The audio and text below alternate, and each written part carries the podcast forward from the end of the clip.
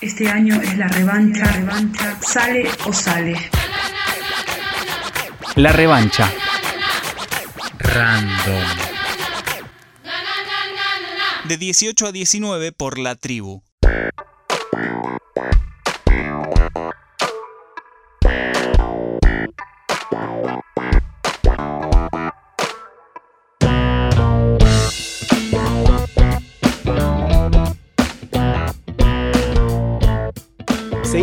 Al aire de la revancha random y desde esta modalidad de, de manipulación del tiempo y el espacio, donde de repente pueden pasar cosas como que se escuche un gato, que no es Sarasa, porque Sarasa es una gata radiofónica y sabe en qué momentos tiene que emitir alarido, que no sabemos cuándo es porque creo que nunca le escuchamos su voz. ¿Vos tenés algún recuerdo, Lucila, de escucharle la voz a Sarasa? Sabes que no. Ahora cuando volvamos la voy a hacer maullar. Horrible. Bueno, fíjate. Lo voy a Claro, intentar. sí. No, puedes simplemente estar atenta a ver si, emite algún sonido. Pero de igual manera, eh, aún en estas nuevas condiciones de la revancha random, solo por este jueves, vamos a presentar a nuestro entrevistado de esta tarde. Marico Carmona es artista escénico y poeta trans no binarie. Si echamos un vistazo a su ecléctica obra publicada y conocida hasta el momento, vemos que de repente, en 2019 publicó un poemario llamado Futuro Problema, editado por Elemento Disruptivo, en aquel momento como premio por haber ganado el slam de poesía del Festival Ciudad Emergente en ese mismo año, que es parte también de Boicot, una obra que, dice el subtítulo, me digo bien, Boicot, una obra en la que no se puede estar, un ensayo ficcionalizado que tuvo sus funciones en teatro y su versión también en streaming, pues pandemia. Y es parte también del No Twitchero, un streaming diario de noticias del canal En el Aire. Si no entendieron nada de esta última parte es porque no son centennials, seguramente. Una buena primera pregunta sería, Marico Carmona, ¿es centennial? Hola, ¿cómo están? Eh, Bienvenido. qué tremenda presentación, qué honor. Es un muy esfuerzo bueno de cuando, producción. mal, tremenda producción. Es genial cuando, cuando una entrevista viene, viste, con una presentación que uno no la dio, porque a veces te dicen como, bueno, ¿qué digo? Y yo no te voy a decir todas esas cosas, es mucho. Pero un laburo de producción, muy buen laburo de producción, trae tremenda presentación. Em, ¿Soy centennial? Sí, soy centennial. O sea, creo. eh, hay muchos nombres, ¿viste? Por generación X, después se dice, o, o Z. Estoy muy perdido con los niveles de generación, esas cosas.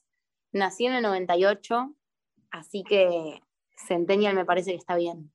Yo creo que sí, yo creo que, que va, que va a ser. Tenemos ya el titular, soy centennial, ¿no? Eso ya es como, no sé si, si- si genera mucho boom, pero bueno, es una, no sé si es una frase muy de, eh, que llame mucho la atención, pero bueno, para arrancar, Y Marico, hay un, un capítulo que escuchamos por ahí de un podcast, que no sé si es un, un capítulo perdido o va a ser parte ahí de una saga, o hay más capítulos y episodios, y no los encontré, que es Crónicas de una generación que la pasa mal. Em, bueno, qué flashero. Llegaron a algo que fue de principios del 2019. Sí. Eh, que parece hace mil años porque hubo una pandemia en el medio. Eh, es un capítulo suelto y la verdad es que es, eh, voy a spoiler algunas cosas, yo a Blas lo conocí haciendo radio, eh, me conoció naciendo como artista, básicamente, porque ahí empecé a, a- a encontrar mi arte de alguna manera. Em, y, y en ese momento hacíamos radio, éramos un grupo grande, no sé qué, y de golpe empezamos a, a darnos cuenta que teníamos distintos intereses, esto, lo otro, bla. Y entonces con eh, una de las personas de ese grupo dijimos, bueno, nosotras queremos hacer un podcast, teníamos el Spotify disponible y le dedicamos unos, unos varios meses a planear ese podcast que se llama Crónicas de una generación que la pasa mal, que promete otro capítulo el podcast. Mentira, mentirísima. Y nos quedamos con las ganas aparte. Te juro que lo rebusqué en Spotify ahí como, uy, habrá, pero no encontré. Mira, el mundo eh, est- está a punto, pero todavía no terminó, así que quién sabe. Es verdad, es verdad. Yo también me quedé con ganas desde el primer momento, pero fue mucho laburo, fue mucho laburo con Giotti, con quien en la cuarentena sacamos un canal de YouTube que se llama Virales por el Virus, eh, que también es un proyecto que ya murió porque ahora vivimos juntos y vivir con alguien es un proyecto gigante que deja atrás otros proyectos y bueno, nada, es como que todo fue creciendo un gran, gran proyecto que es vivir con Giotti. Hablábamos en la presentación, cuando Blas te presentaba, hablaba del no twitchero, que hasta me cuesta eh, pronunciarlo, que es un streaming diario de noticias del canal en el aire. ¿Cómo te llevas con la movida streamer? ¿Encontraste ahí un lugar para explorar artísticamente o va por otro lado? Em, fue como una soga en la pandemia, no una soga de las que te ahorcan, sino más una de las que te salvan, eh, porque, porque sabía, estaba muy callada la movida de la actuación, estaba muy callada, estaba muy callados los trabajos en general, estaba muy difícil trabajar. Eh, y yo unos días antes de, que se decrete la cuarentena, había ido a un casting para, para, esto, para estar en esta casa de streaming, que es un experimento en algún punto, porque no es muy común.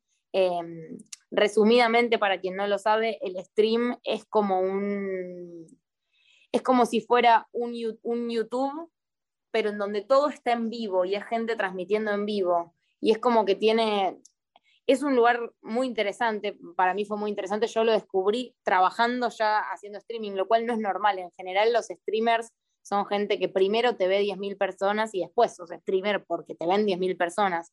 Y a mí no, a mí me llamaron y desde cero me dijeron, bueno, ¿querés ser streamer? Sí, dale. Y, aquí ando trabajando hace casi dos años de eso. Eh, y por supuesto que el arte entra en todo lo que hago, así que termina siendo un medio para mi arte. En mi programa la excusa son las noticias, pero termina siendo una excusa eh, y termina siendo un nexo con la gente que lo ve.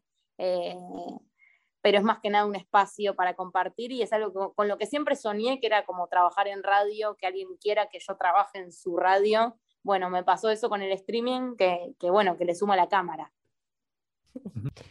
Hermoso. Eh, y ya que hablamos de streaming y de streamear, Boycott, la obra de la que sos coautor e intérprete, también tuvo su versión en streaming. ¿Cómo fue esa experiencia? Y si querés, ya que estás, puedes contarnos de qué la va la obra y qué es esto de que es una obra en la que no se puede estar y el stream sensible, su versión pandémica. Em, antes de la pandemia estábamos haciendo esta obra, la hicimos también en 2019, eh, tuvo sus dos funciones, que era Boicot, una obra en la que no se puede estar. Em, te tengo que hablar un poquito, les tengo que hablar un poquito de, yo como autor cuando hablo de esto, porque inevitablemente, digo, tanto mi poesía como las veces que todo lo que hago está atravesado por lo mismo, como que no lo puedo evitar. Eh, como a todos nos pasa igual, a cualquier artista tiene sus propias contradicciones o sus propios dilemas en la cabeza y atraviesan su arte. Eh, y todo lo que hago está atravesado por ciertas contradicciones que trato de poder mostrarlas en distintos formatos para distintos públicos. El público que me quiere ver todos los días charlando, el público que me quiere ver una vez algo muy preparado y en persona, el público que me quiere leer, el público que me quiere escuchar con los ojos cerrados. O sea, lo que sea, trato como de ir transformándolo y así me sucede como artista. Y Boicot, una obra en la que no se puede estar, era el origen era un, intento de una obra que yo quería hacer, que no pudimos porque, porque era muy difícil hacer una obra. Eh, digo, yo vengo del teatro, hice mucho tiempo de teatro independiente con un grupo muy grande que éramos como 23 personas haciendo cosas gigantescas en espacios gigantescos, como un sueño todo, pero después cuando traté de hacer algo más personal y más chiquito, no salía, no salía, y terminamos hablando de qué es que eso no te salga de cuáles son esos procesos, de cuáles son esas frustraciones. Entonces era una obra en la que ni siquiera los actores podían estar, como que trataba un poco de eso. Y después, bueno, estábamos por volver a tener funciones en el 2020, en abril, eh, y eso no se pudo, entonces nos propusimos eh, el desafío de pasarlo a un streaming. Como les decía, está, fue trabajando con, con Giotti, que es una persona muy talentosa en todo lo que hace, y en especial en la cuarentena, como le pasó a mucha gente, empezó como a sacarle mucho filo, mucho filo a su talento, editando, armando visuales, em, dibujando, como un montón de cosas que se potenciaron mucho en lo digital entonces también tuvimos la oportunidad de hacer un streaming eh, abundante en tecnología, ¿viste? Como que había una pantalla verde en donde pasa esto y, la pantalla se comunica con nosotros y frena y no sé qué, como que jugamos un poco a eso que nos dio también la cuarentena a muchos, que es como, si no estabas del todo sumergido en las cosas, mm, no sé, eso, tecnológicas o de comunicación y tecnología, no sé qué, también como una crítica a lo que pasó con el teatro, que en donde la gente lo adaptaba de una forma muy pobre para mí muchas veces, entendiendo el contexto, entendiendo las dificultades y todo, pero, pero muy como si el teatro no pudiera tener tecnología, ¿viste? Como si fuera un, un impedimento. Yo pensé que en esto de que eh, yo te conocía en radio y después veo que tenés un libro editado, que haces teatro, que haces streaming, haces poesía oral, que ahí hiciste como un fit con Lucy Patané en el CSK, yo digo, bueno, está queriendo conquistar el mundo, pero bueno, no, estás diciendo que eh, querías como que haya marico para, todas las audiencias, no importa sus, gustos, digamos, sus soportes eh, predilectos. Sí, es como un dilema igual como artista. Em, digo, creo que, que, sí soy centennial en que no, no, no siento que en mi generación sea necesario hacer una cosa. Y sí lo veo quizás más en, en, generaciones más adultas como, bueno, no, yo soy actor. Ah, no, yo soy poeta. No, o sea, sí siento como que hay algo muy multiartístico en lo que hago e incluso relacionado, no sé, jugando lo puedo relacionar con internet, con esto de abrir pestañas, ¿viste? como sentarse en la compu y abrir acá, pero también abro esto, pero también abro esto otro. Eso me pasa un poco con el arte. Y también, eh, como uno de mis grandes objetivos es trabajar de las cosas artísticas que hago. Entonces en eso también es como que tengo esa pata en donde, bueno, de lo que me empiezan a llamar, de lo que empieza a, a ser un poco más redituable, le doy bola y trato de meter mi mensaje o, o o, mi profundidad o lo que yo siento que quiero transmitir, lo trato de meter en el formato que, me funcione. Clarísimo.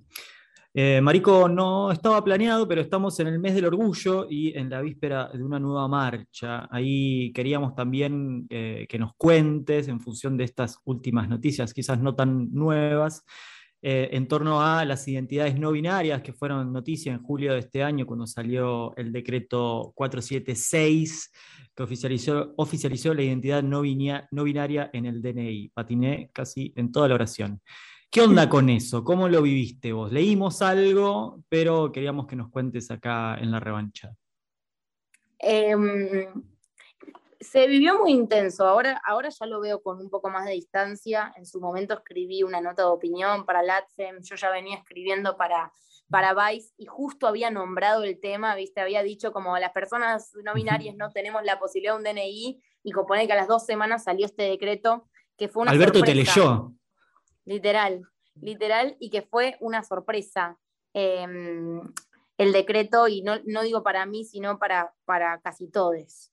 Eso fue lo que me llamó la atención y, con lo que me quedé como, como con un gusto confuso. Por supuesto que celebro em, cierto reconocimiento. Y digo cierto porque no es completo el reconocimiento, pero sí es algo que a un montón de gente le facilita, le, resuelve o, incluso es lo que un montón de gente venía reclamando y eso es algo que, respeto y que celebro y que deseo eh, y que lo que sí me sorprendió en su momento es que fue como eso, ¿viste? De un día para el otro nadie lo sabía y de golpe todos nos estábamos enterando con un anuncio y, una comparación que yo hacía, que era la que, la que me dejó...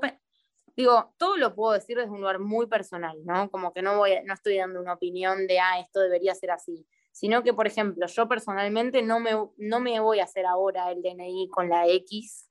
Em, y eso es porque siento que incluso me sucede ya más allá del DNI, viste, cuando que no está muy socializado el tema. Entonces no puede ser algo que se anuncia un día para el otro con un decreto, porque después yo estoy en un lugar y presento el DNI y tengo algún problema, no sé, supongamos con el aborto. Hoy vas a un hospital público, te querés hacer un aborto y te lo niegan, puede pasar, porque no es legal, pero puede pasar que te nieguen un aborto.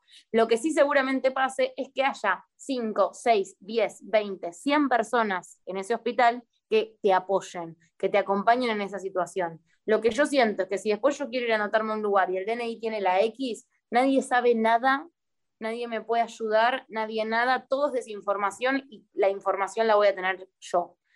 Eso ahora, porque salió este año, porque salió de un día para el otro, no dudo de que en unos años esto es una victoria y esto va a traer cosas mucho más sólidas, pero yo hoy en día no me siento realmente cómodo porque me siento solo con, con, la idea de una X en el DNI, me siento solo, me siento desamparado.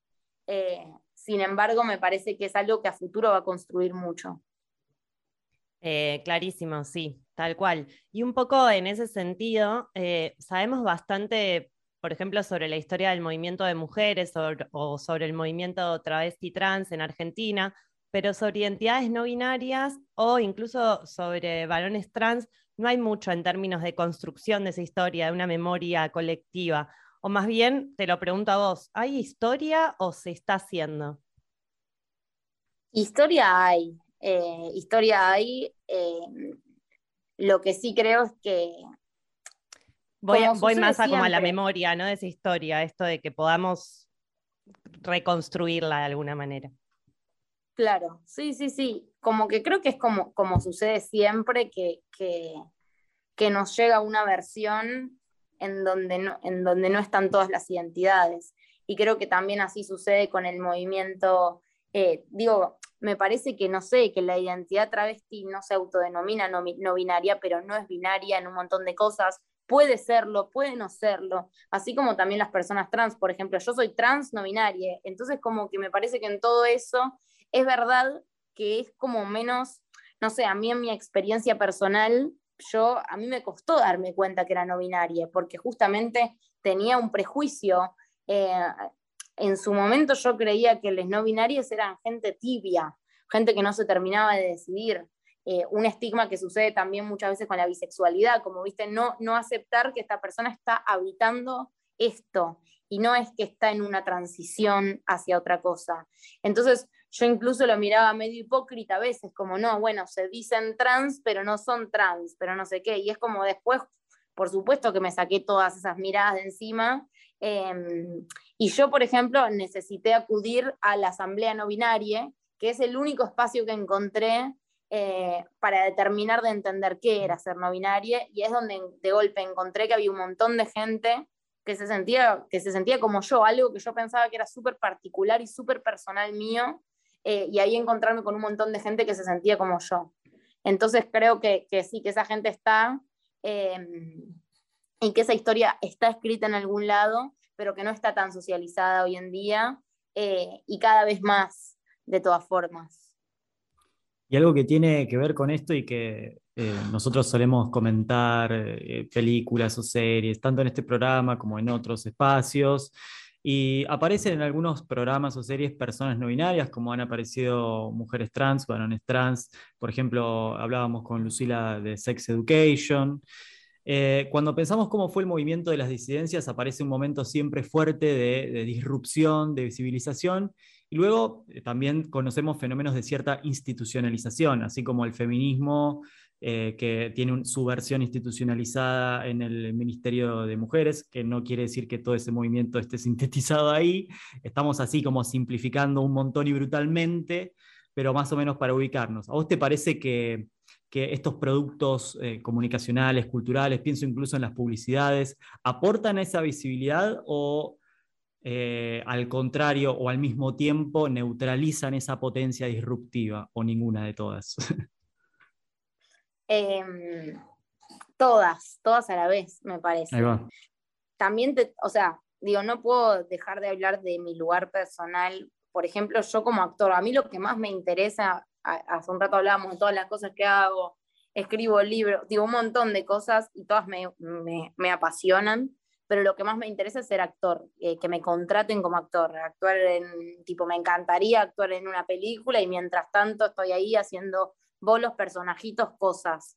Eh, y entre esas cosas hice publicidades en donde, en donde fui una, una de las primeras personas trans en Argentina en hacer publicidades eh, digo, con mi nombre trans. y con, y con el casting buscando a alguien trans, ¿viste? No es que, ah, bueno, sos una persona trans, pero estás actuando de cis. No, no, como que fui una de las primeras personas en hacer eso y, mm, y por supuesto que creo que no salva el mundo, eh, pero sí creo que abro, que, abro, que, abro otras puertas. Es como es una mierda necesitar al capitalismo, pero lo necesitamos. Si uno quiere pertenecer en este mundo en el que vive, lo necesita y entonces si de golpe se muestran en la tele ciertas cosas, aparecen más trabajos de ciertas otras, como que es horrible y es cierto. Entonces me pasa como esa contradicción de no, no creo que sume, creo que incluso, nada, cuando algo se, pone un poco como o de moda o se pone desde un lugar en donde no comparto para nada la visión que se comparte marketineramente o incluso en la tele, me parece que suele ser horrible el lugar de, de las personas trans no binarias y que en algún momento va a cambiar y que va a cambiar por un motivo horrible que es que el mercado lo necesita, no por otra cosa. Vieron eso de como, no sé, eso, estamos en el mes del orgullo, las marcas cambian, ponen el logo de, de, la bandera del orgullo y después la semana que viene despiden, no sé, viste, como esa hipocresía constante. Eh, pero sí creo que en lo concreto cuando de golpe en una serie internacional que todos vemos aparece gente no binaria, rebota en que hay más trabajo. Te lo digo como persona que le gusta actuar, por ejemplo, y llegan más castings. Es como algo directo. Entonces, es como que me parece que está esa doble visión en donde, en donde por un lado afecta de una forma interesante en la sociedad y pone el tema sobre la mesa, y por otro lado es una mierda como todo lo que seguía por el capitalismo, que es casi todo. Bueno, estás escuchando a Marico Carmona, artista escénico y poeta. Lo pueden encontrar, además de en todos los lugares que ya mencionamos en todo este recorrido de entrevista, en, en uno de los últimos videos de Nicky Nicole, parte de mí. ¿Qué onda, Nicky Nicole? Tiranos algún chisme, Marico. Eh, nada, lo más. Fue genial esa experiencia, la verdad. Eh, por ejemplo, eh, eh, para ese video me contactaron por una publicidad que yo hice en 2019. Y, ahí te das cuenta, viste, cómo la gente no conoce gente trans. Eso también es algo que me flasha actuando en lugares. No conocen gente trans, entonces las me empezaron, me recomienda gente que me vio una vez en 2019 y que, y que de todo este tiempo hasta acá nunca más vieron a Alien Trans. Entonces de golpe hay una búsqueda de Alien Trans y dicen, ah, para esta persona que estaba en esta publicidad. Eso como que me parece una, una locura. Em, y lo del videoclip de Nicky fue genial. Ella es una genia muy amorosa, nos saluda a todos, nos trata como que muy buen trato eh, de, de, parte de ella, muy atenta. Eh, y se notaba que tomaba muchas decisiones. De hecho, no sé, cuando yo hice el casting lo tuvo que ver ella por ejemplo, me dijeron como, bueno, lo, lo mira Nicky y te decimos, lo cual me pareció genial. Y además yo tenía que cantar en el casting, tenía que cantar un feliz cumpleaños, así que nada, me rehumillé, tipo Nicky, Nicky Nicole me vio cantando el feliz cumpleaños a capela. Lo diste todo. Mal.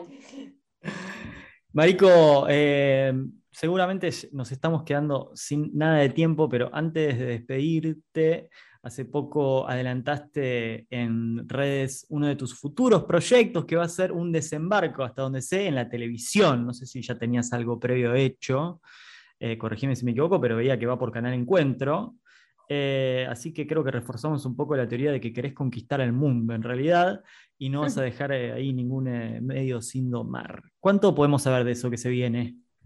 Em, estoy muy contento con eso, ya está grabado, supongo que va a salir este año, seguramente, es en Canal Encuentro, un programa de entrevistas que se llama Trujen, que lo hicimos en el Centro Cultural Kirchner junto con un 3, junto con, o sea, el CSK, Canal Encuentro y un 3 se juntaron y, nos llamaron a mí y a mi hermana, con quien es un lujo trabajar. Eh, y agradezco, agradezco al, Centro Cultural Kirchner que la verdad es que me dio, me dio un voto de confianza. Eh, desde que desde aquella vez que recité poesía, después me han llamado para cubrir streamings y, y después esta oportunidad increíble de hacer entrevistas a personalidades de la cultura, eh, a Willy Lemos, a Teresa Parodi y a un montón de otras personas eh, que, a, que, a, quienes fue un honor entre, a, quienes fue un honor entrevistar y que además eh, no sé, un intercambio cultural muy interesante y, y sí quiero dominar el mundo. Bien, la, confesión final. Bueno, seguiríamos esta entrevista como, no sé, media hora más, pero no solo tenemos el límite de tiempo de la radio, sino que también Zoom acaba de avisarnos que nos quedan nueve minutos. Marico, te agradecemos un montón por toda esta conversación y este recorrido, por todas las cositas que andas haciendo, las cosas para conquistar el mundo. muchas gracias a ustedes, me encantó. Un abrazo grande, Marico.